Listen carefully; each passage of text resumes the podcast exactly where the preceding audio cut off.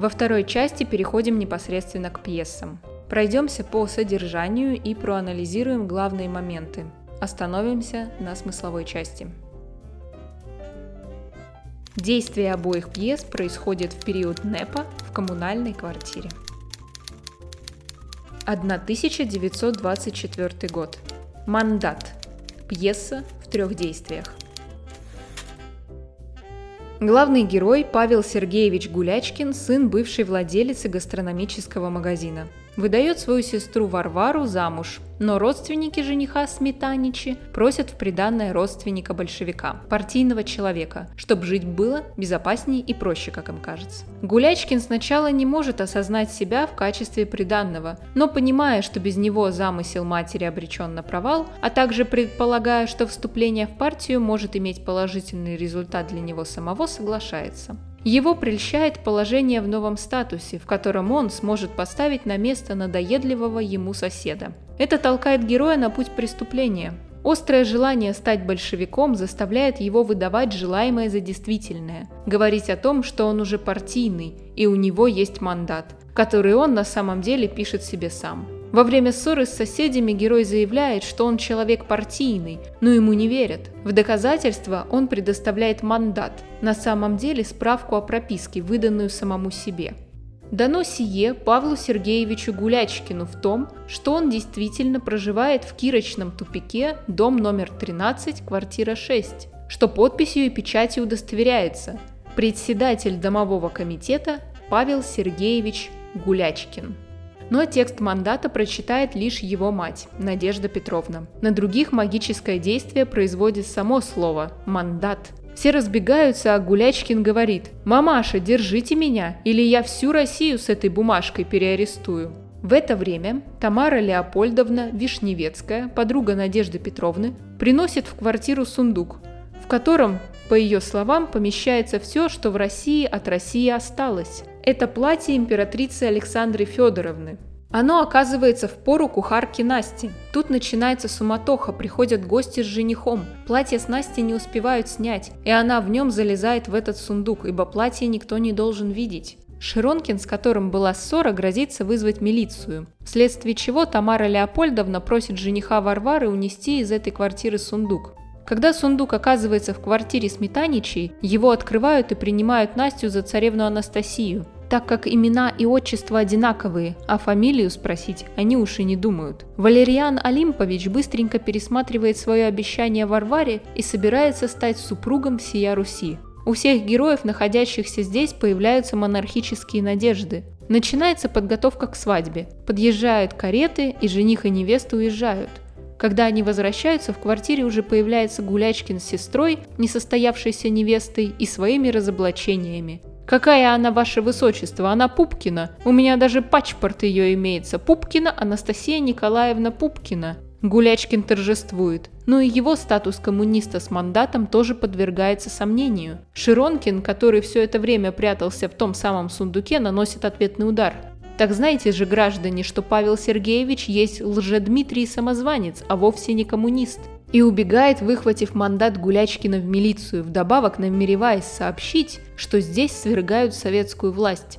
Тут под удар могут попасть все участники, так как Широнкин слышал все восторженные монархические разговоры. Олимп Валерьянович в полном упадке произносит «Кончено.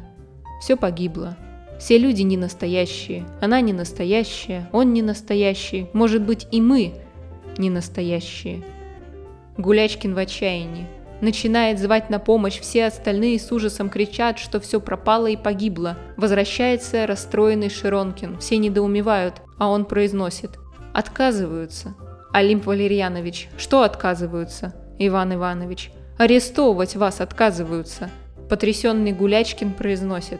«Мамаша, если нас даже арестовывать не хотят, то чем же нам жить, мамаша? Чем нам жить?»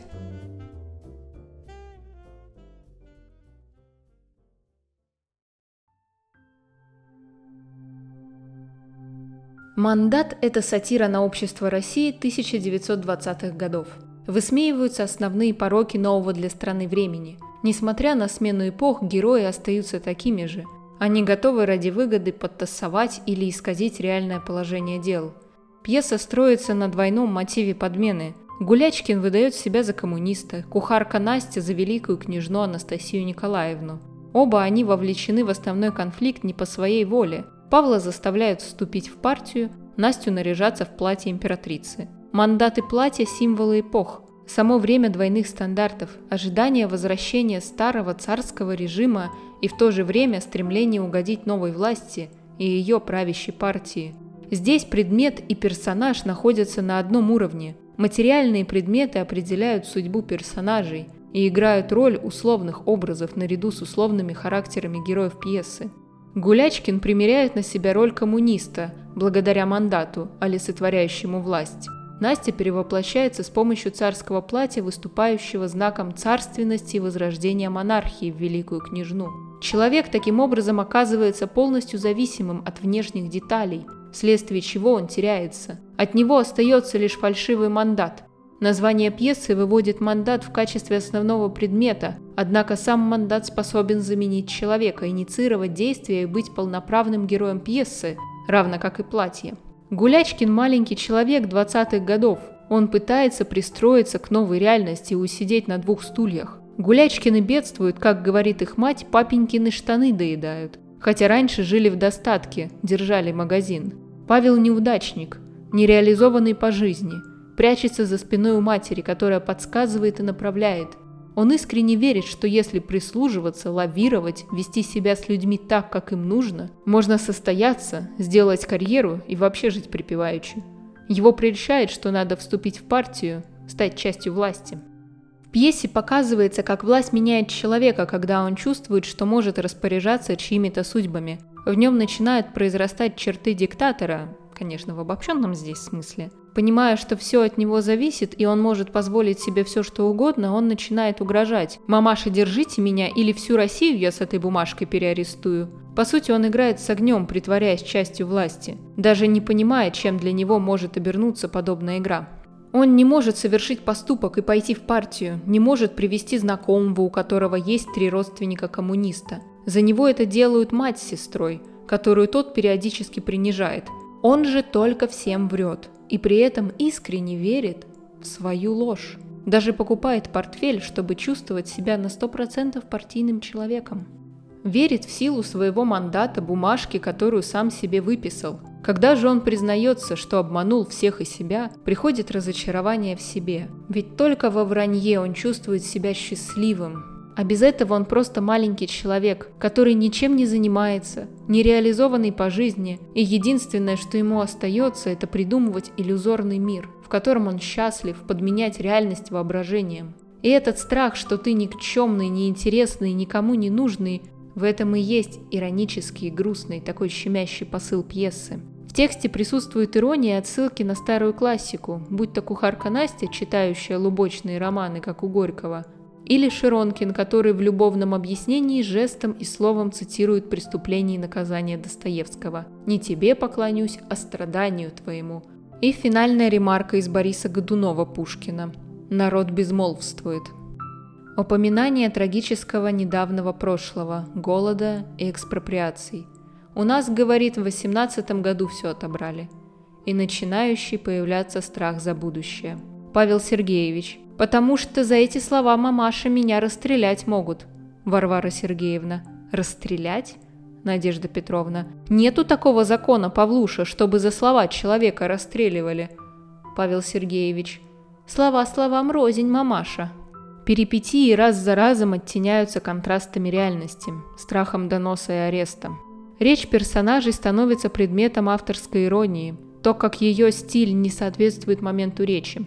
Гулячкин часто повторяет «селянс, я человек партийный». Смешение французского и русского языка, а также восклицания обычно характеризуют высокий стиль речи. Однако в случае с Гулячкиным они создают эффект комического, Пафосный призыв к молчанию в данном случае не соответствует бытовой ситуации. Главные герои имеют говорящие фамилии – Гулячкины и Сметаничи. Фамилия Гулячкин, образованная от глагола «гулять», характеризует несерьезное поверхностное отношение к жизни, которое наблюдается в их семье. Сметаничи, напротив, представляются более обстоятельными персонажами. Людьми, привыкшими жить в достатке и желающими сохранить за собой это положение – Именно они являются инициаторами перевоплощения Павла Сергеевича в большевика, так как требуют его в качестве приданного. Олимп Валерьянович Сметанич также является прототипом ленинградского поэта Валерия Иосифовича Стенича, настоящая фамилия которого была Сметанич. Мандат – это и сатира на прошлое, его пережитки, людей, мечтающих о прошлом, идеализирующих прошлое, но вместе с тем не готовых его вернуть по-настоящему. Наоборот, они готовы по первому же требованию, зову, приспособиться, трусливо отдаться победителям. И тут уже видно, что сатира на прошлое всего лишь прикрытие. Ее критика устремлена не на прошлое его пережитки, а на настоящее, на приспособленцев, которые не имеют ни принципов, ни собственного мнения, ни уж тем более идеалов. Персонажи еще сами не решили, приверженцами какого строя они являются. Их желания исключительно бытовые – выйти замуж, ездить на машине, получать пенсию. Они исключают какую-либо идейную подоплеку действий персонажей. Персонажи оказываются в новом для себя мире, их внутренняя паника и непонимание происходящего и толкают их совершать странные и нехарактерные для них поступки. Пьесе отсутствует разграничение на положительных и отрицательных персонажей. Границы прозрачны, как и их убеждения. Гулячкины хотят иметь родственника-большевика и при этом помочь царской семье сохранить свои религиозные убеждения. Настя одновременно является собой образ кухарки и императрицы, Зеркально отражают друг друга и путаются в своих отражениях отец и сын Сметаничи. Они хотят соответствовать современной России и поэтому в качестве приданного требуют родственника большевика, но в то же время вдохновляются идеей вернуть царский режим, вследствие чего готовы принять кухарку Настю за великую княжну Анастасию. Но важно, что приспособленчество появляется не абы весть откуда. Оно произрастает из страха за свое будущее и необходимость приспособиться к изменившимся реалиям – всеми способами пристроиться к новой жизни. Механизмом выживания для них становится привычка приспосабливаться и лицемерить, притворяться и подыгрывать. Они ведь неплохие люди по своей натуре, а просто запуганные, и в стремлении спасти собственную жизнь, потерявшие ее смысл и оттого жалкие и нелепые. Все, что они могут, это, как выражается Гулячкин, лавировать, словно переворачивая картину на стене, то Маркс, то вечер в Копенгагене. Персонажи детально не прорисованы, у них нет особых отличительных признаков, что характеризует их как людей потерянных и не знающих, на что опираться в новой реальности. Потеря старой идентичности и необходимость против желания приобретать новую – совсем не комическая сторона этой пьесы, где много юмора, который уже по прошествию времени оказывается совершенно не привязанным к эпохе – Переход от старого к новому случился настолько быстро для сознания обычного рядового человека, что люди не понимают, кто они, приверженцами какого общественно-политического строя они являются, что в конечном счете от них требуется. Поэтому герои оказываются неспособными трезво оценить ситуацию. Они либо надеются на возвращение старого режима. Мой супруг мне сегодня утром сказал, «Тамарочка, погляди в окошечко, не кончилась ли советская власть?» «Нет, — говорю, — кажется, еще держится». «Ну что же, — говорит Тамарочка, — опусти занавесочку, посмотрим завтра как». Либо пытаются приспособиться к новому времени. Смена общественно-политического строя демонстрирует самые низкие человеческие качества. Люди готовы сделать все, что угодно, лишь бы получить более выигрышное положение. Они способны на составление фальшивых документов, приобретение фальшивых родственников. Само понятие «родственник» коверкается. Это уже не принадлежность к определенному роду, а фактически вещь, которую можно купить. Гулячкин бросает сестре. Пока ты мне родственников из рабочего класса не найдешь, ты у меня из девического состояния не выйдешь. Через сатиру и иронию Эрдман ставит персонажей в непривычные ситуации, показывающие как абсурдность окружающей действительности, так и сложившуюся систему ценностей. Герои стремятся к разному, но объединены одним – никто больше ни во что и ни в кого не верит.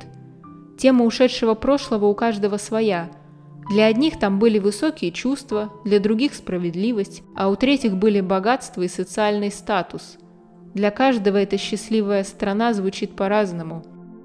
Все они предприимчивые, изворотливые, местами жалкие, несчастные, предельно напуганные и растерянные. Люди хотят быть счастливыми, но обстоятельства так складываются, что они никому не нужны. Все что-то из себя изображают, а на самом деле оказываются выдуманными и такими и являются – носящими маски, подстраивающимися, не имеющими личности, являются теми самыми ненастоящими людьми.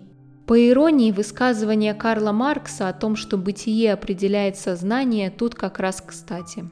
Живя в антисоциальных и антисанитарных условиях коммуналки, герои не способны здраво воспринимать действительность. Их мир замкнут на выяснение отношений между собой или соседом. Они в ряде случаев не имеют возможности побыть наедине с собой, осмыслить и осознать интересующие их проблемы, проявить чувства и при этом остаться незамеченными сторонними людьми. Гулячкин в порыве чувств бьет молотком по стене, что провоцирует скандал с соседом. Настя не имеет возможности уединиться для чтения. Поведение Варвары Сергеевны перед зеркалом комментируется ее братом. Фактически персонажи лишены личного пространства и личного времени. Они постоянно находятся на виду у других героев, стирается личное пространство, а за ним и личность. Сметанич выносит вердикт всему самообману. Все люди не настоящие, она не настоящая, он не настоящий. Может быть и мы не настоящие. Автоном Сигизмундович. Что люди, когда даже мандаты не настоящие? Все герои придумали себе условия, в которых они смогут быть счастливыми, чтобы наконец-то жить. Все хотят счастья и даже спокойствия, но по факту не живут настоящей жизнью. Они все себя обманывают. В этом лавировании по жизни из-за невозможности ни на что повлиять они теряют самое главное, что у них есть – самих себя. В финале все оборачивается трагедией, подлинной болью маленького человека, в очередной раз так и не сумевшего ни вписаться в систему, ни одурачить ее. «Мамаша, если нас даже арестовывать не хотят, то чем же нам жить, мамаша? Чем нам жить?» В этом финальном вопле Гулячкина уже угадывается герой второй пьесы Эрдмана. Человек не знающий и не понимающий, что ему делать со своей жизнью.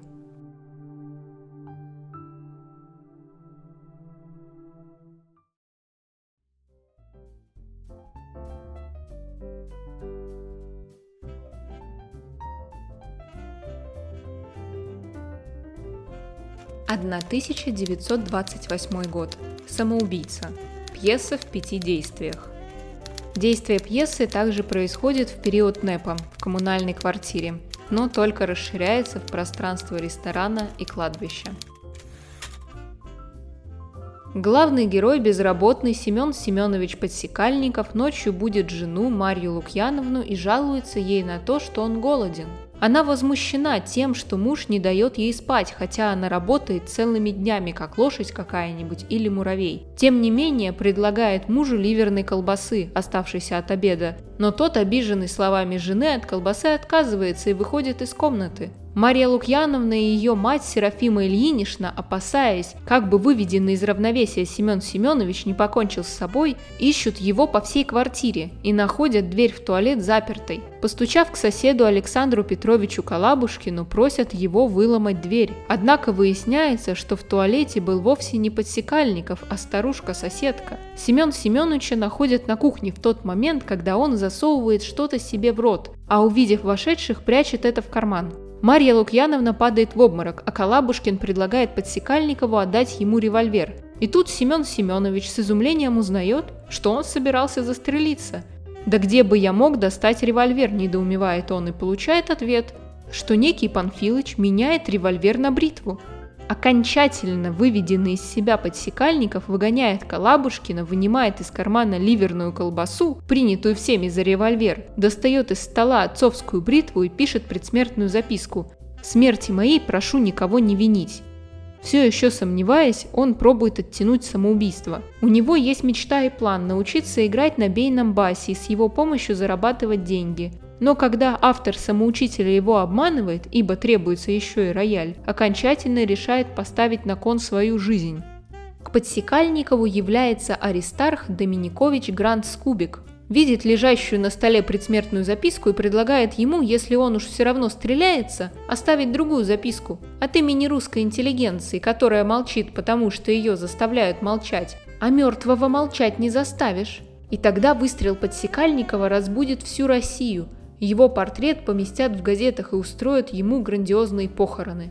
Следом за Грант с кубиком приходит Клеопатра Максимовна, которая предлагает Подсекальникову застрелиться из-за нее, потому что тогда Олег Леонидович бросит Раису Филипповну.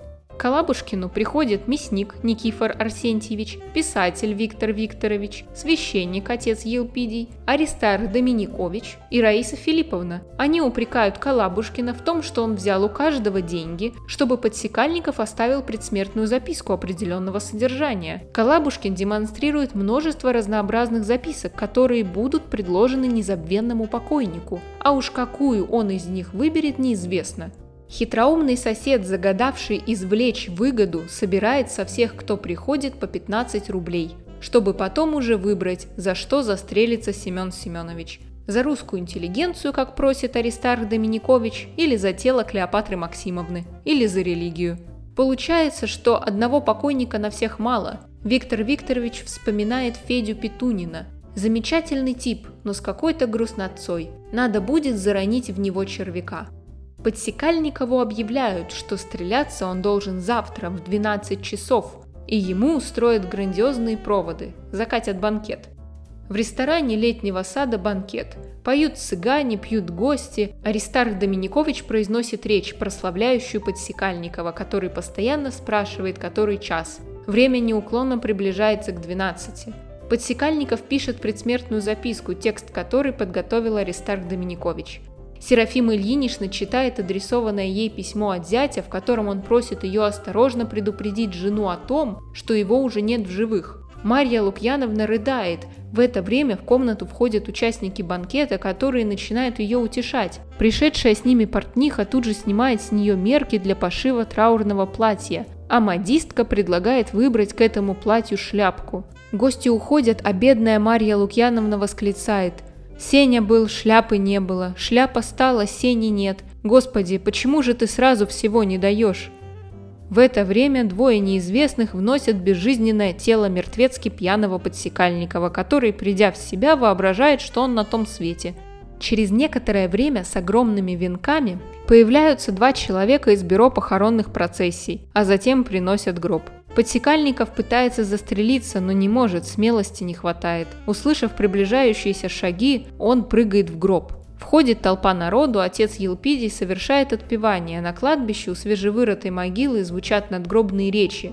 Каждый из присутствующих утверждает, что Подсекальников застрелился за то дело, которое тот или иной герой отстаивает. Из-за того, что закрывают церкви или магазины, за идеалы интеллигенции или искусства, а каждая из присутствующих дам утверждает, что покойник застрелился из-за нее. Растроганный их речами, подсекальников неожиданно для всех встает из гроба и объявляет, что очень хочет жить. Присутствующие недовольны таким решением Подсекальникова, однако он, вынув револьвер, предлагает любому занять его место. Желающих не находится – и в эту минуту вбегает Виктор Викторович и сообщает, что Федя Петунин застрелился, оставив записку. Подсекальников прав. Действительно жить не стоит.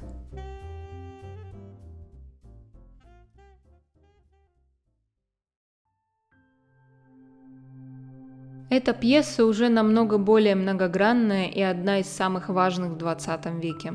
Самоубийца имеет два смысловых аспекта – это политическая сатира и остро-социальное высказывание, а также репризы. Главный герой Семен Семенович Подсекальников более сложный и глубокий. Он рефлексирует, задает вопросы, мечтает и чувствует себя растерянным. Он всегда находится в состоянии тревоги, и ночью он явно хочет спросить что-то важное, что его тревожит, но все тянет и тянет и в итоге спрашивает про ливерную колбасу, заглушая эти мысли. Подсекальников – воплощение самого обычного человека, который не знает и не понимает, что ему делать в этом мире. Он не персонаж, а человек. Его фамилия снова является говорящей Подсекальников, подсеченный или даже усеченный карающим мечом истории, мечом революции. Юмор в этой пьесе становится жестче, за ним скрывается безжалостная реальность, которая грязнет в бюрократии и пренебрежении к человеку.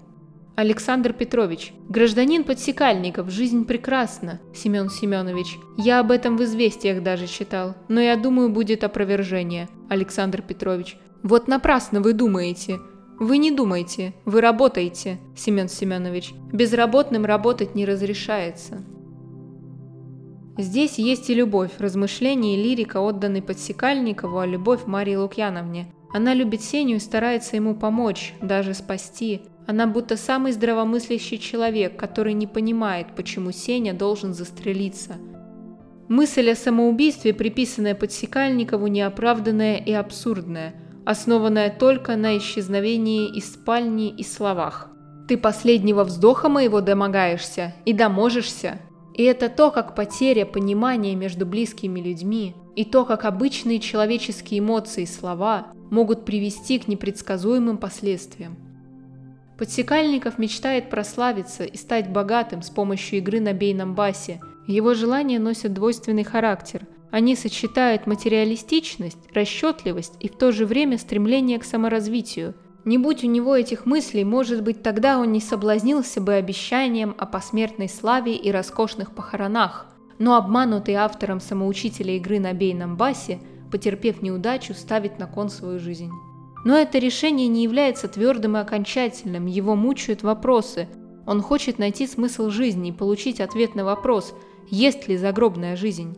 Нужный живым лишь жене и теще, он буквально разрывается на части. Он боится и в этом честен по отношению к себе. Сцена, в которой Подсекальников ведет нервный монолог о том, есть ли загробная жизнь или нет, происходит при глухонемом, и он не может ответить на его вопросы как и сам создатель. И здесь пьеса переходит в философский гротеск, переходя первоначально обозначенные границы ситуации и типа. Монолог Подсекальникова перед глухонемым становится по-гамлетовски выяснением отношений с миром, с жизнью и смертью. Только вместо «быть» или «не быть» – «тик» и «так». Подойдемте к секунде по-философски. Что такое секунда? Тик-так. Да, тик-так. И стоит между тиком и таком стена. Да, стена, то есть дуло револьвера, понимаете? Так вот, дуло. Здесь тик, здесь так. И вот тик, молодой человек, это еще все. А вот так, молодой человек, это уже ничего. Ничего, понимаете? И вот все, что касается тика и пифа, я понимаю, а все, что касается така и пафа, совершенно не понимаю. Тик и вот я еще и с собой, и с женою, и с тещей, и с солнцем, и с воздухом, и с водой. Это я понимаю. Так? И вот я уже без жены. Хотя и без жены это я понимаю тоже, я без тещи, ну это я даже совсем хорошо понимаю. Но вот я без себя, это я совершенно не понимаю. Как же я без себя, понимаете? Я. Лично я, подсекальников. Человек. Как по-вашему, есть загробная жизнь или нет? Я вас спрашиваю, я вас спрашиваю, есть или нет? Есть или нет? Отвечайте мне, отвечайте. Проводы самоубийцы на тот свет превращаются в шутовской хоровод, парад живых мертвецов-перевертышей, где под пение цыган в совершенно чеховских диалогических перебивках Гранд Скубик продолжает интеллигентскую болтовню. Дамы по-прежнему выясняют отношения между собой. Отец Елпидий рассказывает неприличные анекдоты про Пушкина и оказывается неверующим скептиком. И на все тот же вопрос Подсекальникова, есть загробная жизнь или нет, отвечает. По религии есть, по науке нету, а по совести никому не известно. Писатель Виктор Викторович пародирует Чичикова из «Мертвых душ» Николая Гоголя. Философствование о судьбах Родины есть предвидение будущего, которое будет ждать страну. Так сказать, игра слов – которая сама того не подозревая, непреднамеренно предсказывает дальнейший ход истории. Раиса Филипповна, я сейчас так рельефно себе представила диктатура, республика, революция. А кому это нужно, скажите, пожалуйста. Виктор Викторович, как кому? Разве можно так ставить вопрос? Я не мыслю себя без Советской Республики. Я почти что согласен со всем, что в ней делается. Я хочу только маленькую добавочку – и вот тройка не тройка уже, а Русь, и несется она, вдохновенная Богом. Русь, куда же несешься ты? Дай ответ. Входит Егор Тимофеевич, Егорушка. Прямо в милицию, будьте уверены, Виктор Викторович. Как в милицию? Почему? Егорушка. Потому что так ездить не полагается. Ездить можно, согласно постановлению, не быстрее 50 верст в час. Виктор Викторович. Но ведь это метафора, вдохновение. Егорушка, разрешите мне вам преподать совет. Вдохновляйтесь согласно постановлениям. Метафора, о которой говорит Виктор Викторович, в дальнейшем окажется реальностью, ибо тройка действительно будет нестись в милицию. Эрдман, сам того не подозревая, в этой на первый взгляд юмористической сцене угадал и предсказал, что эти два слова «тройка» и «милиция» будут неразрывно связаны. Тройки НКВД, как органы по применению мер внесудебных репрессий, появятся уже совсем скоро, в августе 1933 года – а в октябре 1933 года Эрдман будет арестован. На банкете подсекальников постоянно спрашивает про время. Сколько времени, а?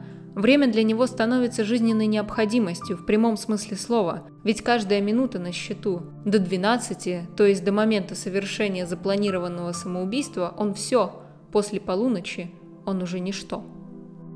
Я сегодня над всеми людьми владычествую. Я диктатор, я царь, дорогие товарищи, все могу. Что хочу, то и сделаю. В конце банкета говорит подсекальников, который так и не получает ответа на вопросы загробной жизни, находясь в отчаянии и безысходности, под действием алкоголя и приближающегося конца жизни, он уже не чувствует страха и делает немыслимую вещь – звонит в Кремль, чтобы высказать все, что у него наболело – в контексте конца 20-х годов, начала 30-х – это время полного молчания, невозможности заявить, высказаться против. Никакого иного мнения, кроме мнения партии, не существует.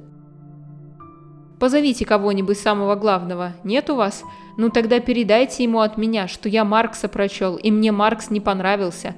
Цыц, не перебивайте меня. И потом передайте ему еще, что я их посылаю. Вы слушаете? Боже мой. Остолбенел, выронил трубку. Аристарх Доминикович. Что случилось? Семен Семенович. Повесили. Виктор Викторович. Как? Отец Елпидий. Кого? Семен Семенович. Трубку. Трубку повесили. Испугались. Меня испугались. Вы чувствуете? Постигайте ситуацию. Кремль меня. Что же я представляю собой, товарищи? Это боязно даже анализировать. К его счастью, судя по всему, там его принимают за сумасшедшего. Но это бунт маленького человека против системы, пускай бунт и не в здравом уме. Кто тогда в здравом уме и твердой памяти мог на такое пойти? Здесь есть и отсылка к Пушкину и его маленькому человеку Евгению из «Медного всадника». Только если Евгений грозит статуей Петра I, то подсекальников уже реальным людям, реальному человеку. И когда он произносит «повесили», котором чувствуется и слышится правда о том, что будет при бунте против системы, в смехе и комичности скрывается жестокая реальность. Снова видно, как и у Гоголя, на поверхности смех, а под ним, внутри, незримые миру боль и трагедия. В сцене на кладбище снова отсылка к Гамлету. Она подкрепляется игрой с цитатой из Шекспира – Виктор Викторович, у меня есть для вас замечательное начало. Вы начните, Егор Тимофеевич, так. Не все спокойно в королевстве датском. Егорушка. Кто сказал? Виктор Викторович. Марцел. Егорушка. «Что же вы раньше молчали? Чудак вы эдакий!» – бежит к насыпи. «Дайте место оратору!» – взбегает на насыпь. «Граждане, разрешите мне поделиться с вами радостной новостью. Минуту тому назад до нас дошли сведения от товарища Марцелла, что в королевстве датском не все спокойно. Поздравляю вас! Между прочим, этого надо было ожидать. Прогнившая система капитализма проявила себя» повествовании это издевательство над политической болтовней примазавшихся к советской власти новых идеологов. Покойник оживает, одаряет Гранд Скубика поцелуем в ответ на его прощальный поцелуй и произносит последний развернутый монолог, окончательно выбирая свое быть, свое тик. Маленький человек подсекальников не пожелал становиться героем посмертно и предпочел жить, невзирая на режим, жить тихо, бедно, трудно, но главное – жить. Товарищи, я не хочу умирать. Ни за вас, ни за них, ни за класс, ни за человечество, ни за Марию Лукьяновну. А есть на свете всего лишь один человек, который живет и боится смерти. Больше всего на свете.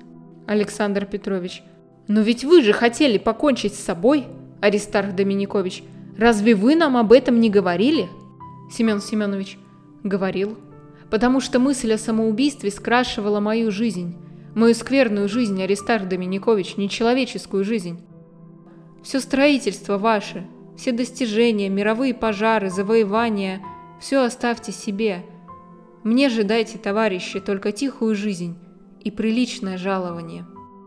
Аристарх Доминикович, то, что он говорит, это контрреволюция, Семен Семенович. Боже вас упаси! Разве мы делаем что-нибудь против революции? С первого дня революции мы ничего не делаем.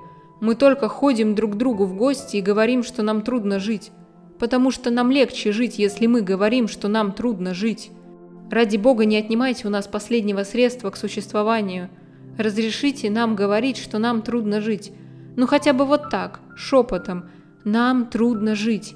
Товарищи, я прошу вас от имени миллиона людей. Дайте нам право на шепот. Вы за стройкою даже его не услышите, уверяю вас. Мы всю жизнь свою шепотом проживем. Единственными точками опоры в жизни подсекальников являются желание просто жить и любовь к Маше. Монолог подсекальникова о ценности человеческой жизни и о праве на эту ценность сегодня приобретает высший гуманистический посыл. Несостоявшийся самоубийца оказывается состоявшейся личностью – которая обретает собственное «я» и хочет жить, и в этой жизни, в которой установлены определенные рамки, способен потребовать право на шепот, хотя бы на него. Подсекальников отстаивает право на жизнь, но позитивного здесь мало, ибо он все равно в меньшинстве. Против него шагают нога в ногу миллионы, которые, не задумываясь, раздавят маленькую выскочку и поставят его смерть на службу великим идеалам. Личное противопоставляется общественному, общественность прикрывается за высокими идеалами, в которые абсолютно не верит, действует чужими руками и манипулирует. Аристарх Доминикович, вы мерзавец, вы трус, гражданин подсекальников. То, что вы говорите сейчас, отвратительно. Нужно помнить, что общее выше личного. В этом суть всей общественности. Семен Семенович. Что такое общественность? Фабрика лозунгов – я же вам не о фабрике здесь говорю, я же вам о живом человеке рассказываю. Что же вы мне толкуете, общее, личное?» В начале пьесы Калабушкин говорит Подсекальникову, что жизнь прекрасна. Этот оптимизм в финале сменяется жестокой и безнадежной реальностью. Жизнь ужасна, но надо жить. Потому что дальше неизвестность, ничто, которое страшнее самого ужасного бытия. Подсекальникова держит на этом свете не надежда, а страх. За этот страх на него набросятся с криками, но ему жаль этих людей. Он видит их растерянность, испуг. Вытаскивает револьвер. «Вот револьвер, пожалуйста, одолжайтесь, одолжайтесь, пожалуйста!» Аристарх Доминикович. «Что за глупые шутки, Семен Семенович? Опустите револьвер, опустите револьвер, я вам говорю!» Семен Семенович. «Испугались, голубчики, ну так в чем же тогда вы меня обвиняете? В чем мое преступление? Только в том, что живу? Я живу и другим не мешаю, товарищи. Никому я на свете вреда не принес. Я козявки за всю жизнь не обидел. В чьей я смерти повинен? Пусть он выйдет сюда. Но все рушится. Буфанада оборачивается подлинной трагедией. В самом финале, задавая собравшимся вопросы, подсекальников получает ответ от самой жизни. Оставший жить сам Подсекальников, как и прочие герои, соблазнил другого, более ранимого и ведомого, который упоминался, но ни разу не появился на сцене. Повешенное в начале чеховское ружье выстрелило в финале. Это трагедия несправедливого во всем, полного ошибок устройства жизни. Подсекальников теперь чувствует ответственность за смерть Феди Петунина, понимая, что в ней не виноват, но не понимая, что делать дальше. В конце боли пустота и вопрос – как же в самом деле жить с этой навязанной ответственностью, невольной виной, с непоправимым, которое совершено от твоего имени, твоим именем? Пьеса полна человеческой боли, нереализованности, одинокости души человека в социуме. Здесь ирония, фарс и гротеск граничат с психологизмом, а это очень тонкая грань. Конфликт индивидуума и окружающего мира с его хаосом и безумием – Человек начинает терять себя, повторять чужие слова, подключаться к различным событиям, не успев понять, зачем ему это надо, как тут сохранить себя. Подсекальников находит в себе силы и смелость обрести собственный голос. Он выбирает жизнь, приходит к тому, что нужно найти свой путь. И если бы каждый человек нашел свое место в этой жизни, то, возможно, мир был бы намного лучше. Пьеса строится на том, как сложно сказать «нет», как сложно сохранить себя, когда вокруг тебя шипито шоу и возгласы людей, за которыми не слышно самого себя. Михаил Булгаков описывал атмосферу пьесы Николая Эрдмана как трагический фарс. Действительность, язык героев, их мотивы искажаются, что влияет на человека и приводит к стиранию личности. Сначала это комедия, но за кулисами, считай в реальной жизни, происходит трагедия совсем позабытого Феди Петунина, которая неожиданно для всех закончилась настоящим самоубийством. Подсекальников – безработный иждивенец. Он не думает о самоубийстве. Его приводят к этой мысли окружающие. Он хочет устроиться на работу, начать получать жалование. Хоть его мечты достаточно смехотворны, ибо он хочет кушать гоголь-моголь, нанять полотеров и купить статую. Ну и пусть. В конце же под натиском общественности и ее тяжести его желания ограничиваются одной просьбой – «Мне же дайте, товарищи, только тихую жизнь и приличное жалование» и право на шепот. В центре самоубийцы трагедия личности в новом обществе, новом социуме. Наряду с трагедией есть и философские размышления, сатира на общество, абсурдные размышления о том, что из себя представляет мир с его заблуждениями о религии, любви, политике, искусстве. Ее уникальность в том, что она выходит за пределы жанра. Лирика переплетается с фарсом и переходит в абсурд, где за фасадом этого смеха скрывается боль и трагедия маленького человека – что главное в этом огромном хоре человеческих масс – суметь услышать свой голос, осознать себя цельной личностью, человеком, осознать, что твоя душа свободна и что ты сам выбираешь свой путь. Подсекальников до конца пьесы лишен собственного голоса. Он поет с чужого, вроде и пытается дотянуться, но не получается, пока дело не доходит до уж самой критической точки. Во многом это отражение не людей и не человека, а масс, толпы – которая идет куда ей говорят и делает то, что ей говорят, и подхватывает в эту волну и толпу всех, кто попадается на пути. Размышляя о пьесе, можно подумать, что Эрдман говорит нам о том, что почему так происходит, что мы осознаем себя и свою ценность в самый последний момент. Другое дело, что для Подсекальникова этот момент не является последним. Он наконец понимает, что он человек, и ему хочется жить, а не умирать за чьи-то идеи. Надежда Яковлевна Мандельштам описывала пьесу так. Отказ героя от самоубийства тоже переосмысливается. Жизнь отвратительна и непереносима, но надо жить, потому что жизнь есть жизнь. Сознательно ли Эрдман дал такое звучание или его цели были попроще, не знаю. Думаю, в первоначальный антиинтеллигентский или антиобывательский замысел прорвалась тема человечности. Но здесь не только интеллигенты – от них представительствует лишь Гранц Кубик, но и страстные дамы, мясник, курьер – живые типы личностей. Обнажающийся трагический нерв пьесы, борьба за просто жизнь, жизнь шепотом, которая может стать смыслом жизни, для чего в 20 веке требовалось немало смелости и решительности. Подсекальников сделал существование идеей, главным смыслом, поставил физическое сохранение жизни превыше всех революций – партий, лозунгов и вообще всех мировых проблем. Здесь и заключается новаторство пьесы.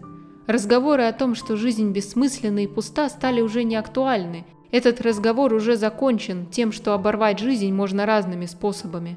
И именно в 20 веке начинается другой разговор о том, как выжить, как жить и как прожить эту жизнь, не потеряв себя, не потеряв образа человеческого, как остаться человеком, а не стать его тенью. Идеологический самоубийца Петунин в таком случае человек прошлого века, цепляющийся за жизнь подсекальников фигура века нового. Подсекальников словно заявляет, что нет такой идеи, ради которой стоило бы умереть.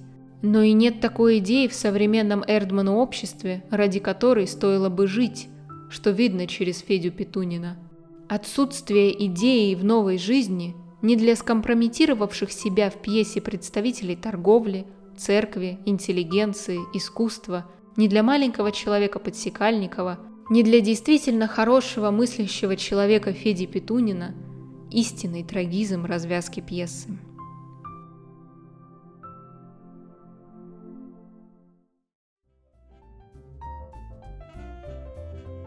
В пьесах Николая Эрдмана нет ни одного лишнего слова. Ни один монолог или диалог не превращается в поток сознания.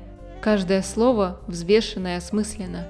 Александр Свободин считал, что коренным приемом Эрдмана является возвращение слову первоначального, единственного значения. Метафоры у Эрдмана присутствуют часто, но его приемы художественной речи гораздо разнообразнее. Как у шекспировских могильщиков, диалог мандата и самоубийцы постоянно утопает в каламбурах и двусмысленностях. Прямое и переносное значение все время меняются местами. Смыслы двоятся. Любая фраза – как цитата. Язык персонажей совмещает косноязычие Островского и советского новояза. «Если я человек без жалования, то меня уже можно на всякий манер регулировать», бросает подсекальников жене. Регулировать явно не к месту и происходит из газетных передовиц. Диктат нового языка становится настолько мощным, что входит в обычную речь людей. Но при всем этом текст очень поэтичный. В нем есть ритм и музыка, и красота. Язык эрдмановских текстов затягивает этим магнетическим, поэтическим и почти что музыкальным звучанием. Пьеса сложна в сценическом исполнении, в ней присутствует внутренний нерв – который надо передать так, чтобы не скатиться в фальш и излишний гротеск.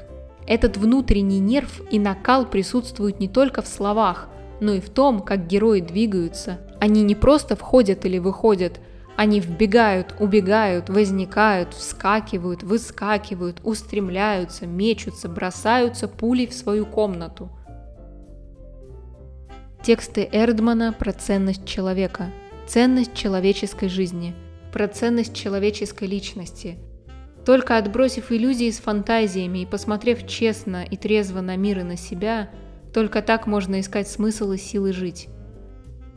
Обе пьесы стали классикой мировой драматургии и не потеряли своей актуальности. Даже наоборот, стали еще более актуальными. Ощущение потерянности, упущенной и украденной жизни и ощущение ненужности всего, тотальная безысходность, Сейчас эти тексты больше говорят о нас сегодняшних, нежели о людях 20-х годов прошлого века. Они не просто соприкасаются с нашей реальностью, а уже врываются в нее.